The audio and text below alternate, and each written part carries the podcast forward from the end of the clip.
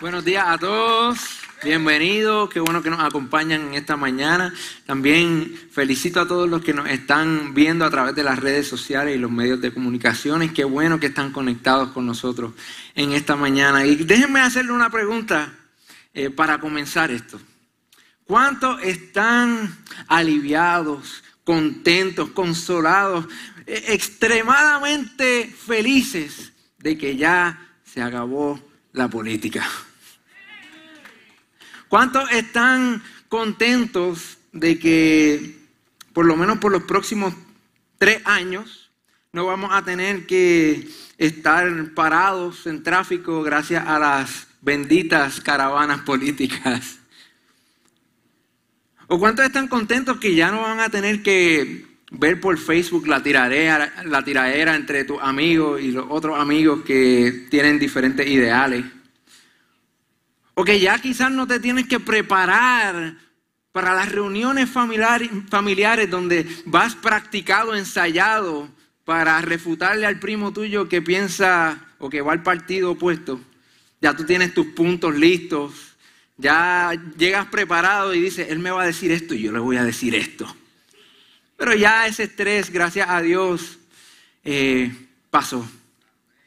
Ya eh, el evento masivo, casi mejor o casi más grande que las Olimpiadas, casi más grande que las finales de la NBA, casi más grande que la Serie Mundial en béisbol. Ya, ya terminó. ¿eh? Es, es que en realidad las elecciones, especialmente en Puerto Rico, es una temporada única mucho más grande que la Navidad y que todo. O sea, e, esto llega cada cuatro años, mi hermano, y paraliza a nuestro país.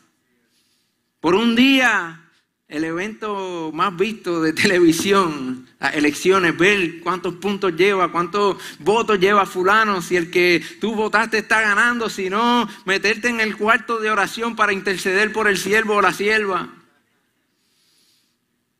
Ya pasamos.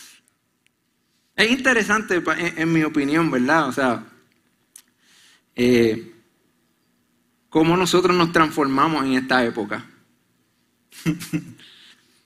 y la pregunta que todos nos hacemos después de, un evento como este es la siguiente. ¿Y, ahora qué? ¿Y ahora qué?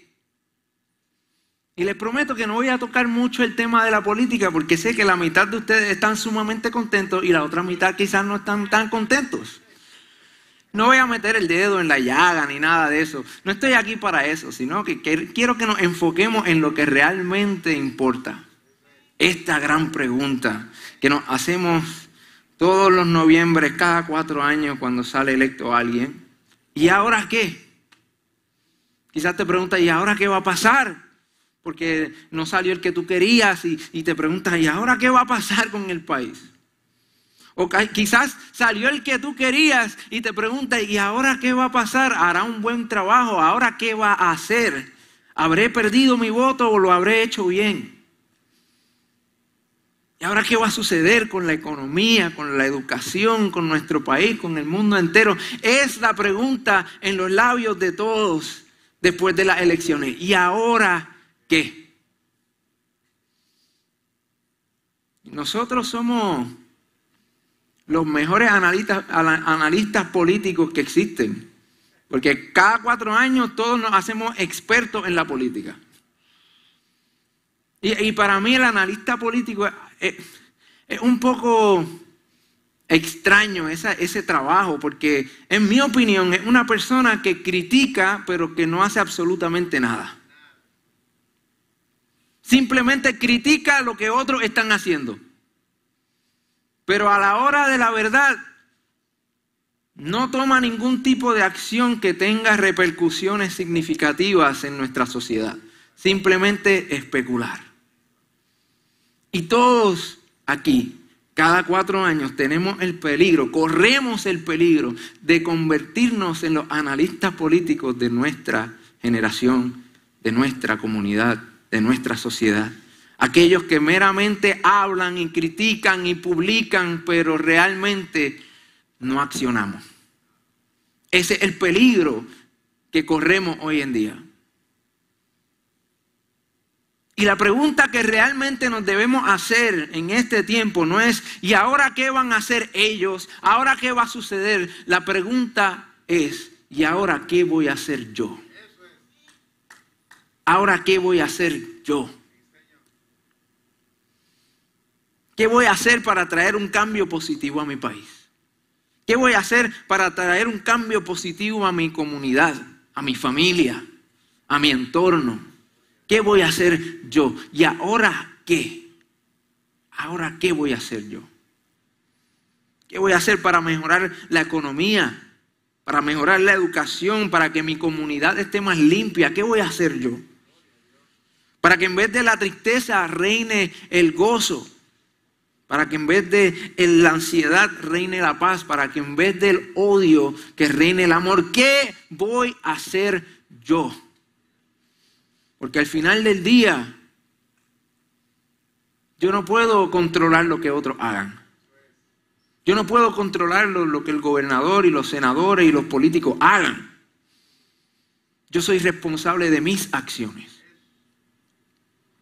Y la buena noticia en esta mañana es que no necesita ser político o estar en una posición de influencia. No necesita ser multimillonario para tener un impacto positivo que trascienda en tu comunidad, en tu familia, en tu país, en nuestra iglesia.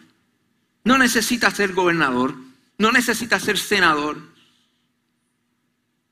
Simplemente necesitas estar dispuesto a asumir tu responsabilidad para traer un cambio positivo al mundo. Es esto lo que decía Jesús, lo que le decía Jesús a sus discípulos. En el capítulo 5 de Mateo, en el versículo 13, les decía, ustedes son la sal de la tierra.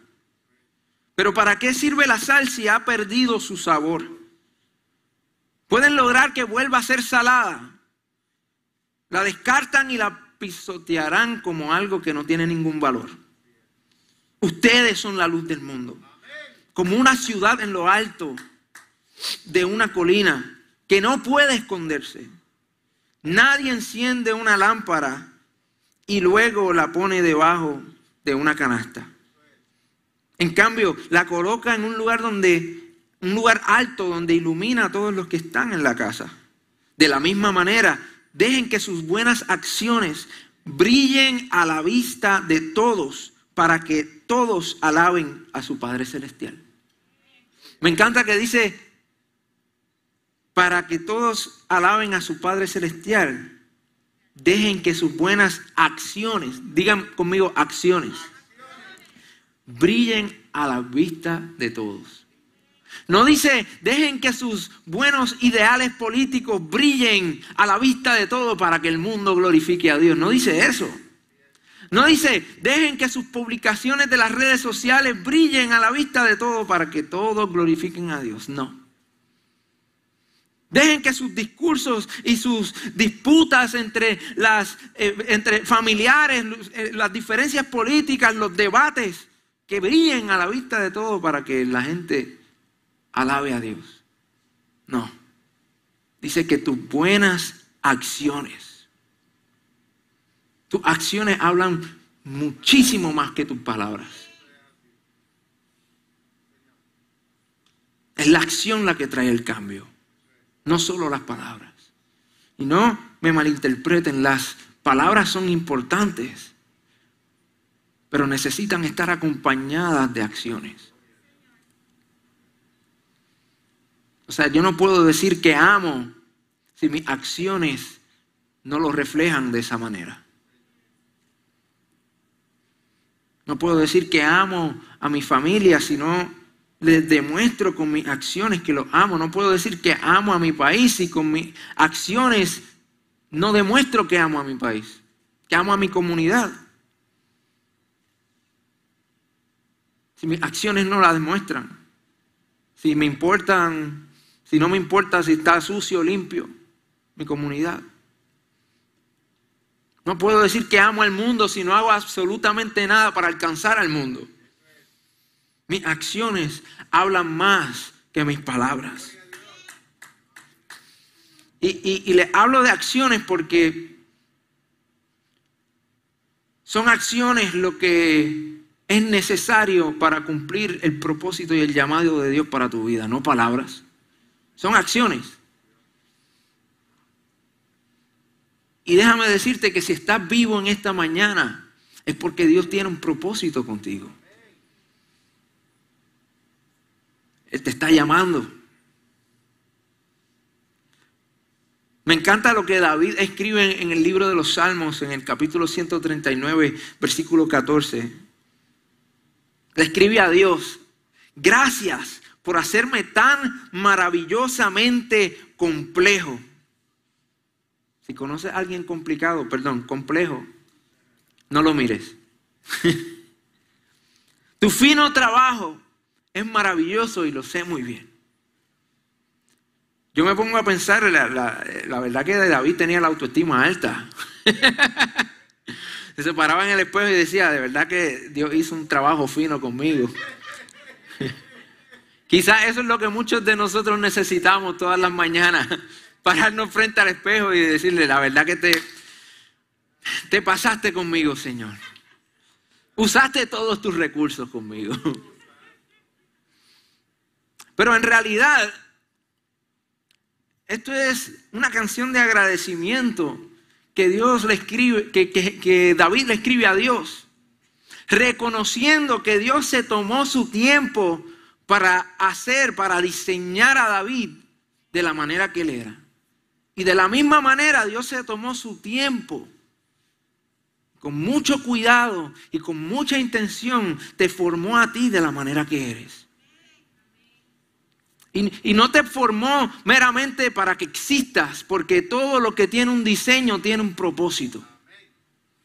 Si hoy tú tienes un diseño, si Dios te ha diseñado con las características que tú tienes, con los dones que tú tienes, es porque tiene un propósito para cada uno de, de esos regalos que Él ha puesto dentro de ti. No es por accidente. Creo que la prueba más grande de que Dios existe está en el diseño de nuestro mundo y de nuestro cuerpo y de todo lo que existe en el universo. Y todo lo que tiene diseño tiene propósito. Si Dios se tomó el tiempo para diseñarte complejamente, es porque Dios te creó para un propósito trascendental. Un propósito que, que, trasciende tu entorno, tu familia, la gente que te rodea, que trasciende aún el tiempo, tu generación. Las acciones que tú tomes hoy a favor de Dios tendrán repercusiones eternas, que, que, van más allá de tus años y de tu tiempo aquí en la tierra. Y la pregunta es, ¿qué te está deteniendo de caminar hoy en tu llamado? ¿Qué te está deteniendo de caminar hoy en el propósito por el cual fuiste diseñado? ¿Qué es lo que te detiene hoy? Yo creo que hay unas excusas que son universales. Creo que todos en algún momento hemos tenido una de estas excusas que le hemos presentado a Dios para ignorar nuestro llamado, para ignorar nuestro propósito. Y la primera es la siguiente, no tengo la capacidad. No tengo la capacidad. Reconoces que Dios te está llamando para algo importante, pero tu excusa es que no tienes la capacidad.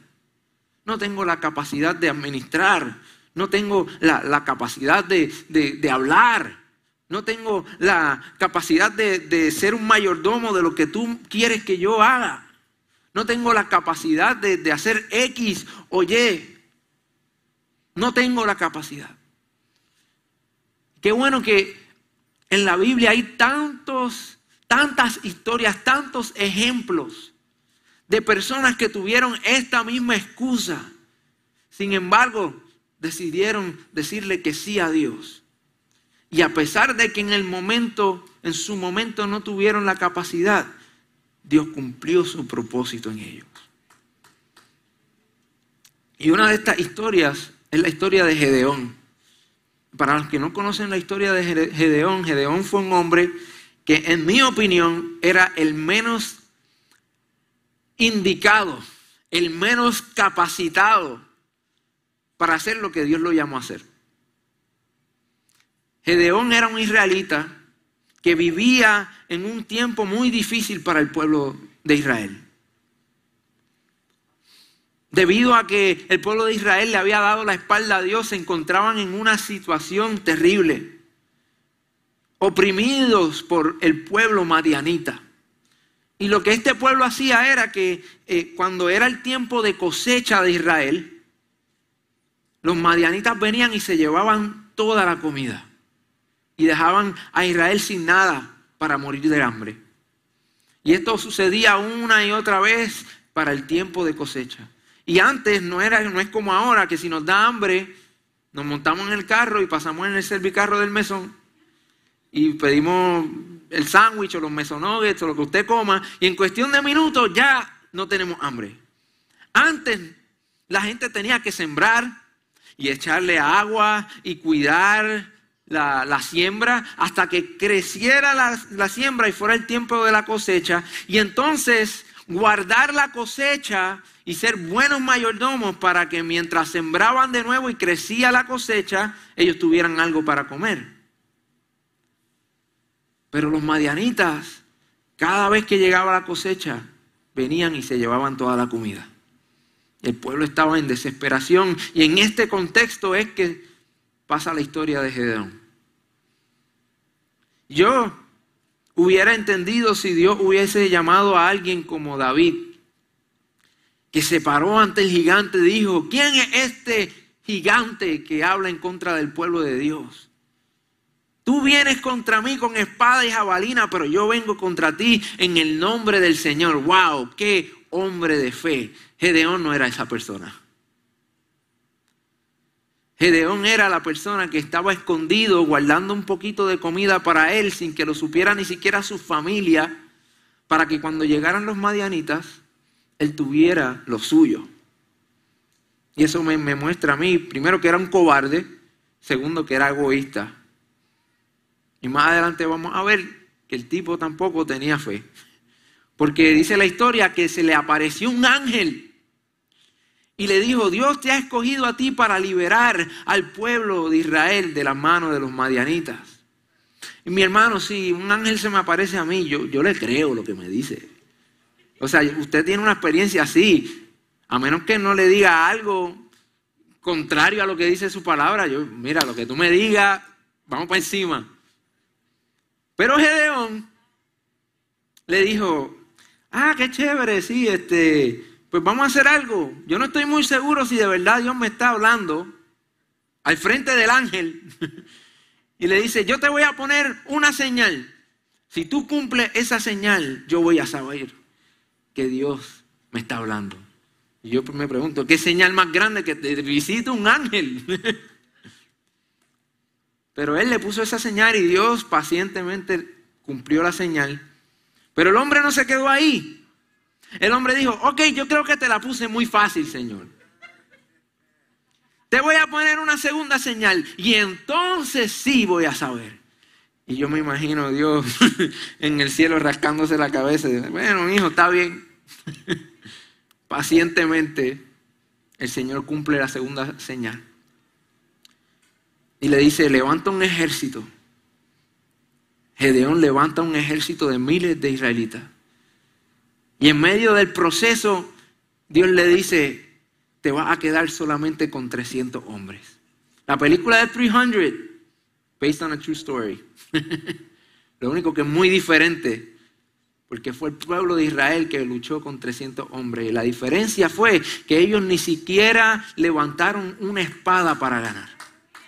Porque dice la historia que entonces Dios le dice a Gedeón, va a llevar trompetas, va a llevar lámparas, linternas y cántaros a la batalla. ¿Y alguien se imagina lo que faltó ahí? Espadas, escudos. Sí, y si, si alguien me manda a la guerra, por lo menos una pistolita que me dé, ¿verdad? pero con trompetas y con linternas y con cántaros vacíos no se gana una guerra. Sin embargo, fue lo que Dios utilizó para ganar, para darle la victoria al pueblo de Israel. Dice la historia que ni, una espada levantó Israel y los madianitas confundidos entre ellos mismos se, se mataron. Y lo interesante es que en ningún momento dice la historia que Dios capacitó a Gedeón. Él lo usó tal y como era. Cobarde, egoísta, dudando, con falta de fe, pero tuvo suficiente fe como para decirle que sí a Dios. Como para decir, quizás yo no estoy capacitado, pero tú eres más que capaz. Y si tú me estás llamando, tú me vas a capacitar. Y si no me capacitas, tú eres el que va a vencer. Si hoy tu excusa es que no tienes la capacidad, Dios tiene el poder de capacitarte. Y si nunca lo hace, Él tiene el poder de ganar la victoria por ti.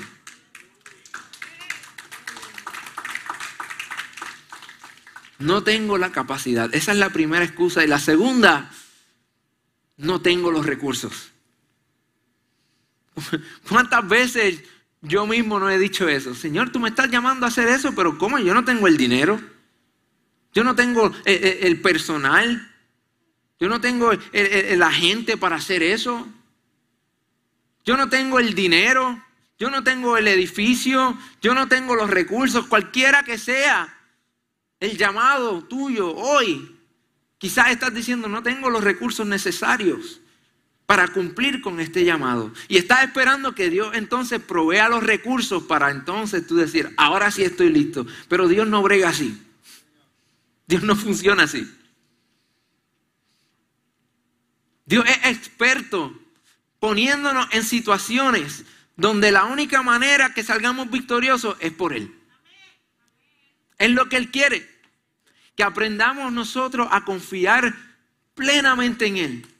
Sin importar lo que las circunstancias digan, sin importar lo que esté sucediendo alrededor, aunque el mundo esté en contra de nosotros, si Dios está a mi lado, tengo lo suficiente para salir vencedor. No tengo los recursos.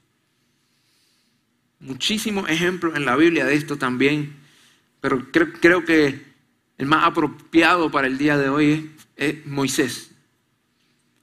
Moisés es un hombre que Dios llama en un tiempo donde el pueblo de Israel estaba esclavizado en la nación más poderosa del mundo para ese entonces, en Egipto.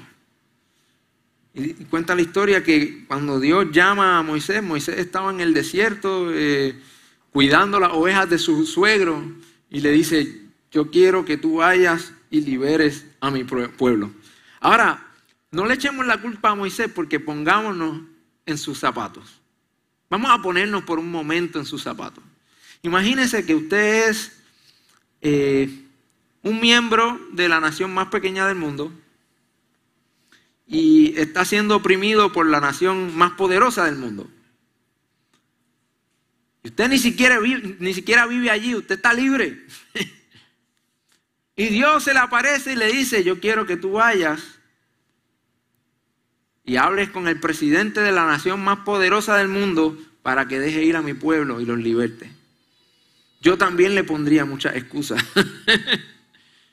Y fueron las que le puso Moisés. ¿Cómo yo voy a dirigir un pueblo si yo no sé hablar? ¿Cómo voy a dirigir un, pueblo si no tengo los recursos? ¿Cómo, cómo voy a, enseñar a, enseñarle a esta gente a luchar si eh, ni espada tenemos? y, Dios le, le hace una pregunta a Moisés que hoy nos hace a muchos de nosotros. ¿Qué tienes en tu mano? ¿Qué es lo que tienes en tu mano? Moisés le contesta, tengo una vara, o sea, un bastón. Imagínense, Dios lo está llamando a liberar a este pueblo pequeñito de la nación más poderosa y te pregunta, ¿qué tienes en la mano? Un bastón. Ah, pues con eso.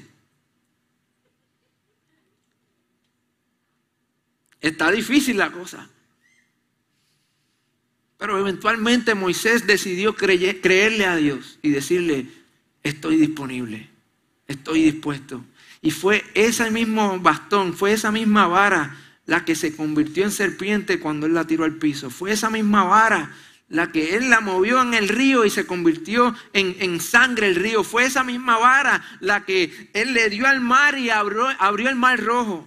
Fue esa misma vara la que con un golpe hizo que brotara agua de una piedra en medio del desierto. Algo aparentemente ordinario, pero en las manos de un siervo de Dios se vuelve en algo sobrenatural. En esta mañana, quizás menosprecias lo que tienes en tus manos. Quizás en esta mañana sientes que no es suficiente, no tienes lo suficiente. Que lo que tienes es ordinario. Ponlo en las manos de Dios. Dile que sí a Dios. Así como Él multiplicó los panes y los peces en, esta hermosa historia donde Jesús está predicándole a multitudes de miles de personas y, la gente empieza a tener hambre y los discípulos le dicen, Jesús, la gente tiene hambre. Y Él se vira y les dice, denles de comer. Le hacen, ellos le preguntan, ¿cómo le vamos a dar de comer a tanta gente?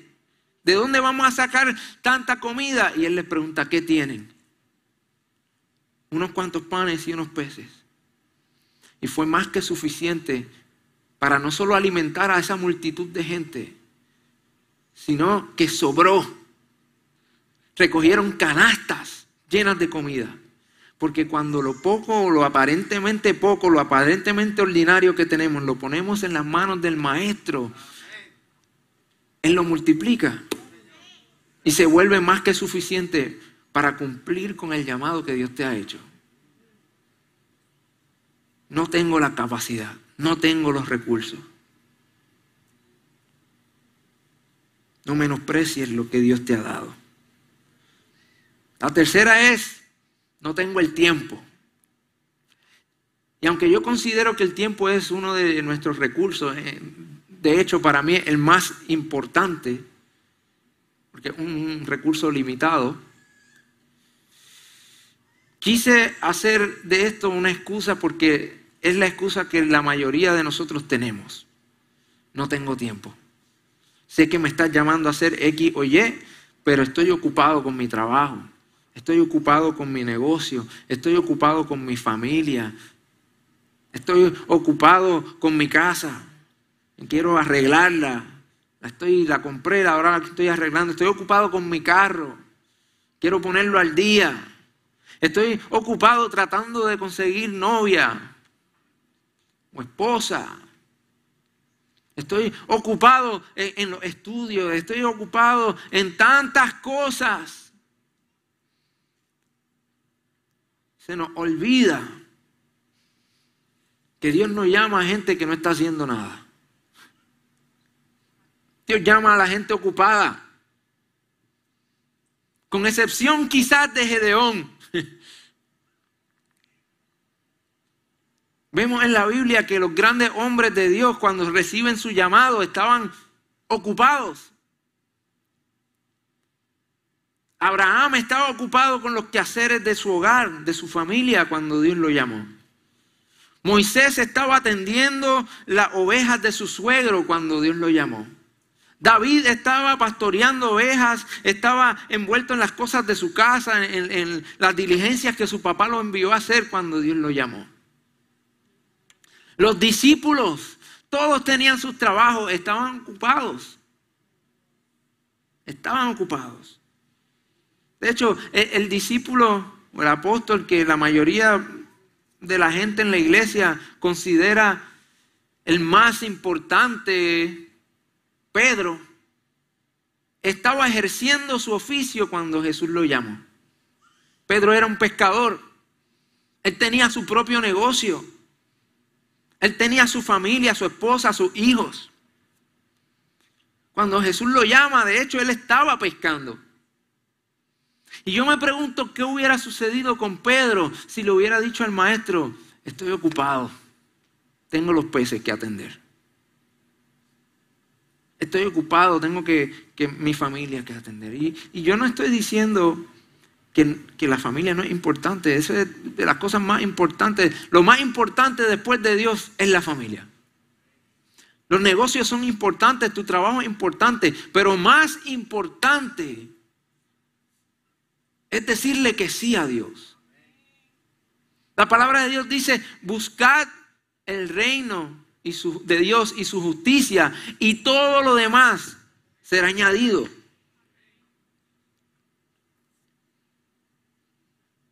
Nuestro Dios, Jesús, el Redentor, es el que redime el tiempo también.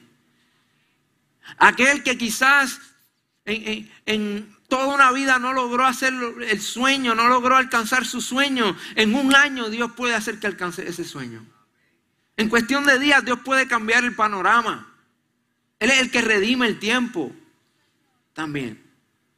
Yo lo he visto en mi vida. He visto como ah, por mis propias fuerzas, por mucho tiempo traté de ir tras mis sueños, tras mis metas y, no se lograban. Y en cuestión de meses, ver cómo cuando uno le dice que sí a Dios, Él se encarga de lo demás. Y en cuestión de meses, lo que tú no lograste en toda una vida, Dios lo logra por ti.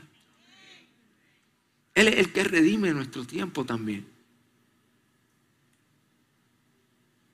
No tengo tiempo. Decirle no tengo tiempo al que creó el tiempo, me parece descarado.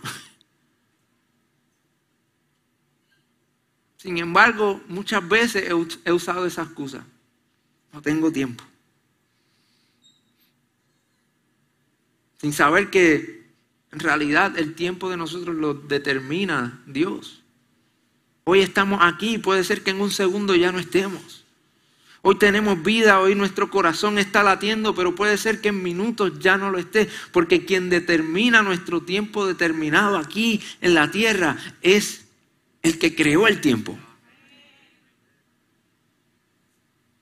Y el tiempo que me quede aquí en la tierra, yo quiero asegurarme que sea un sí para Dios.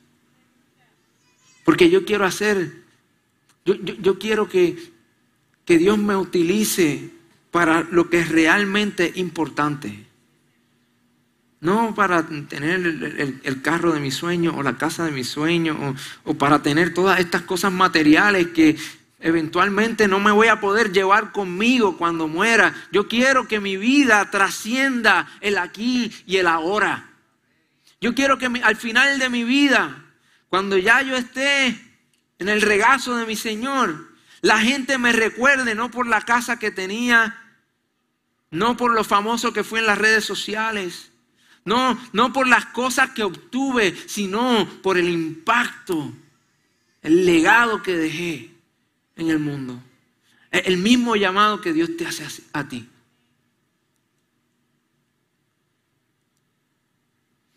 No tengo la capacidad, no tengo los recursos, no tengo el tiempo. Y el último el siguiente, lo que hago no importa. Es posible, es probable que muchos de los que estemos aquí hoy nos sintamos así. Lo que hago no tiene importancia. Quizás eh, eres eh, ama de casa, atiende a tus hijos todo el día. Yo veo como mi esposa es con mi niña y le puedo decir que eso es el equivalente de cuatro trabajos full time. Pero quizás piensa, con, lo que yo estoy haciendo, realmente estoy haciendo la diferencia, realmente estoy teniendo un impacto en mi sociedad, en mi, en mi entorno, en mi comunidad. Y te dice, quizás lo que hago no importa. Y me pregunto si la mamá de Billy Graham se hacía la misma pregunta cuando lo estaba cuidando a él. Sin saber que estaba criando a un gigante de la fe de nuestros tiempos modernos. Quizás ese es tu llamado. Y es uno sumamente importante, más importante aún que el que yo esté aquí parado hoy, predicando la palabra. Porque el llamado de ser padre o madre es levantar gigantes de la fe que tengan un impacto masivo en la sociedad. Quizás piensas que, tu trabajo no importa, que lo que estás haciendo no tiene ningún tipo de importancia, que, e, eres esa persona en tu empleo que tiene eh, como que eh, el, trabajo que te dieron de chiripa, por decirlo así. Aún ahí, Dios te tiene con un propósito. Y lo que hace importa. Todo lo que hacemos importa. Por más pequeño, por más ordinario que parezca ser lo que haces es importante. Por eso la palabra nos dice que todo lo que hagamos lo hagamos como si lo hiciéramos para Dios. Porque nuestras acciones en la tierra tienen repercusiones eternas. Tal vez piensas que, que, lo, que, que lo que estás haciendo no importa y, y quizás ni sabes lo que la publicación que escribiste llena de fe y de esperanza hizo en la vida de alguien que quería quitarse la vida, pero la leyó en tu Facebook. Algo tan pequeño como eso. Yo sé que quizás me escuchan criticar mucho esto de las redes sociales, pero la realidad es que las redes sociales son una herramienta. Es como un cuchillo en las manos de alguien que cocina, de un chef, es una gran herramienta. En las manos de un asesino es algo muy peligroso. Pero todo lo que nosotros hagamos, hagámoslo con un sí al Señor, con un sí a nuestro llamado, con un sí al propósito divino de Dios para nuestras vidas, porque entonces el impacto que tenemos en nuestra comunidad, en nuestro país, en el mundo va a ser uno positivo, porque aunque no lo creas, está impactando el mundo. La pregunta es si lo estás haciendo negativamente o positivamente. Aún en tu inacción, aún en tu falta de acción estás impactando el mundo. La pregunta es, ¿lo estás haciendo para el bien o para el mal? Un sí al llamado de Dios para tu vida, un sí al propósito de Dios para tu vida, es un sí a un cambio para un mejor mundo. Es un sí a, un cambio para, para, llevar esperanza, para llevar eh, alegría, para llevar gozo.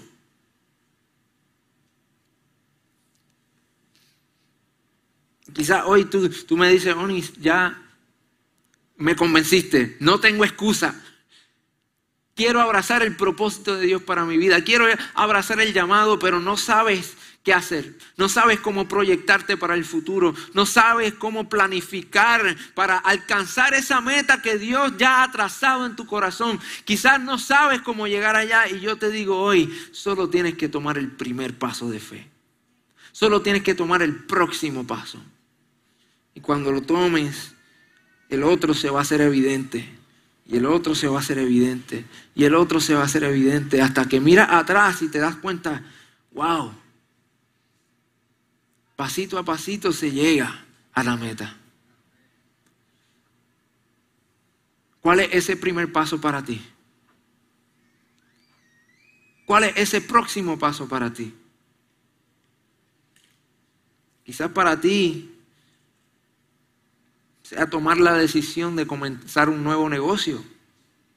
Quizás Dios te está llamando a, comenzar un negocio donde no solo va a proveer empleo para mucha gente que lo necesita, sino que a través de tu liderazgo mucha gente va a llegar a los pies de Cristo por cómo tú lideras y cómo demuestras el amor de Cristo aún siendo el jefe o la jefa.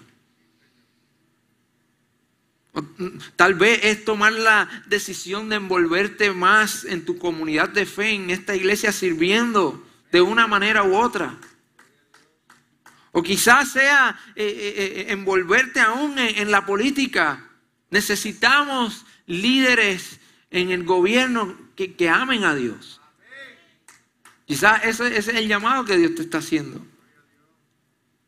O tal vez sea dedicarle más tiempo a tus hijos y asegurar que en las futuras generaciones hayan gigantes de la fe que hagan la diferencia aún más allá de nuestro tiempo aquí en la tierra.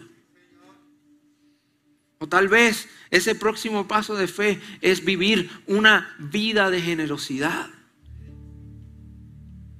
Vivir una vida desprendida de lo material diciéndole que sí al Señor cuando, cuando Él te mueva a, dar, a ofrendar para, para establecer su reino aquí en la tierra. Y aún más allá, cuando, cuando haya una necesidad en la calle, que veas eh, un hermano quizás en la fe que, que necesite algo y tú puedas proveer esa necesidad. Quizás ese próximo paso para ti es la generosidad. El contribuir para que las misiones se sigan llevando a cabo en el Perú, en la República Dominicana, en Ecuador, en Bolivia. Tal vez ese paso para ti es entrar de tiempo completo en el ministerio como una vez yo tomé esa decisión también. Tal vez sea retomar un sueño perdido, cambiar de empleo, tomar la decisión de, perdonar y hacer las paces con alguien. Eso es un próximo paso también. Decidir dejar atrás la amargura y comenzar de nuevo.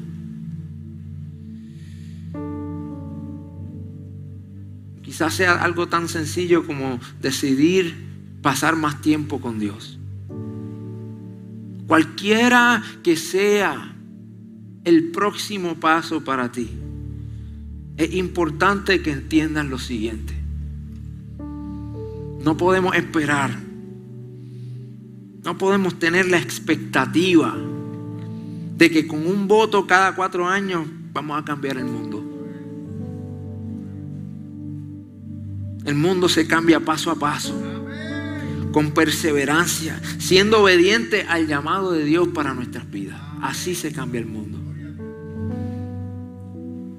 Votar es importante, pero más importante es lo que decides hacer con tu vida todos los días. Ponte de pie conmigo en esta mañana.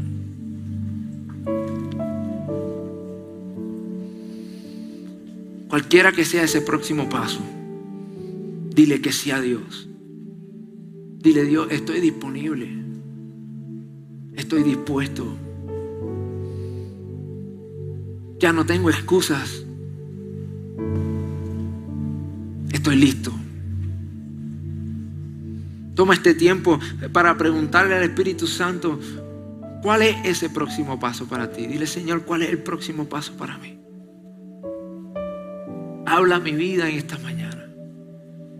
Tú que estás en tu hogar, en tu carro, eh, viéndonos a través de las redes sociales, toma este tiempo y pregúntale a Dios, ¿Cuál es el próximo paso de fe que necesito tomar hoy para caminar hacia mi propósito en ti? ¿Cuál es, Señor? Y si puedes, levante tu mano derecha. Y comienza a pedirle perdón a Dios si has ignorado, si has utilizado estas excusas para, para darle la espalda a tu llamado, para darle la espalda a tu propósito. Dile, perdóname Señor, perdóname Señor. Si he desperdiciado mi tiempo, perdóname.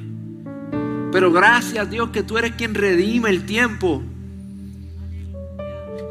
Hoy decido decirte que sí a ti. Hoy decido decirle que sí a mi llamado. Hoy decido decirle que sí a mi propósito. Jesús dijo en Lucas capítulo 10, versículo 2, la cosecha es mucha, pero los obreros son pocos. Rueguen por tanto al Señor de la cosecha que envíe obreros a su cosecha. Esto no es un llamado meramente a ser pastor, o evangelista o, lo que sea, cualquier rol ministerial que pueda haber en la iglesia, es un llamado a ser un obrero del Señor en donde estás ahora, en tu trabajo, en tu familia, en el entorno, el entorno en el cual Dios te ha puesto. Ahí está la cosecha. Dile que sí a Dios. Dile que sí a Dios. Te decimos que sí en esta mañana, Señor decimos que sí. Ahí donde estás con tu ojo cerrado, todo rostro inclinado, quiero hacer una última oración. Es posible que en esta mañana, tú que me ves a través de las redes sociales, tú que estás aquí presente, que por mucho tiempo has sentido un gran deseo de hacer una diferencia en, nuestro país, en tu familia, en, la comunidad, que por mucho tiempo has sentido un gran deseo de hacer algo bueno, algo productivo, algo que traiga un cambio positivo, pero no has visto cómo hacerlo, no has podido lograrlo. Y hoy te das cuenta que sin Dios es imposible. Es imposible dar lo que no tenemos. Solo Dios nos puede llenar de su amor verdadero que cambia el mundo. Si en esta mañana tú quieres abrirle tu corazón a Dios, para que Él entre, te haga su hijo, te transforme para tú entonces ser la sal y la luz del mundo. Yo quiero que repitas conmigo esta oración. Ahí donde estás, si puedes cerrar tus ojos, si, si estás en tu casa, cierra tus ojos. Pon tu mano en, en tu corazón y repite conmigo estas palabras. Jesús, te entrego mi vida. Te abro mi corazón. Entra en mi corazón. Perdona mis pecados. Hazme un hijo de Dios. Tú eres mi Salvador. Ayúdame a vivir para honrarte. En el nombre de Jesús. Amén.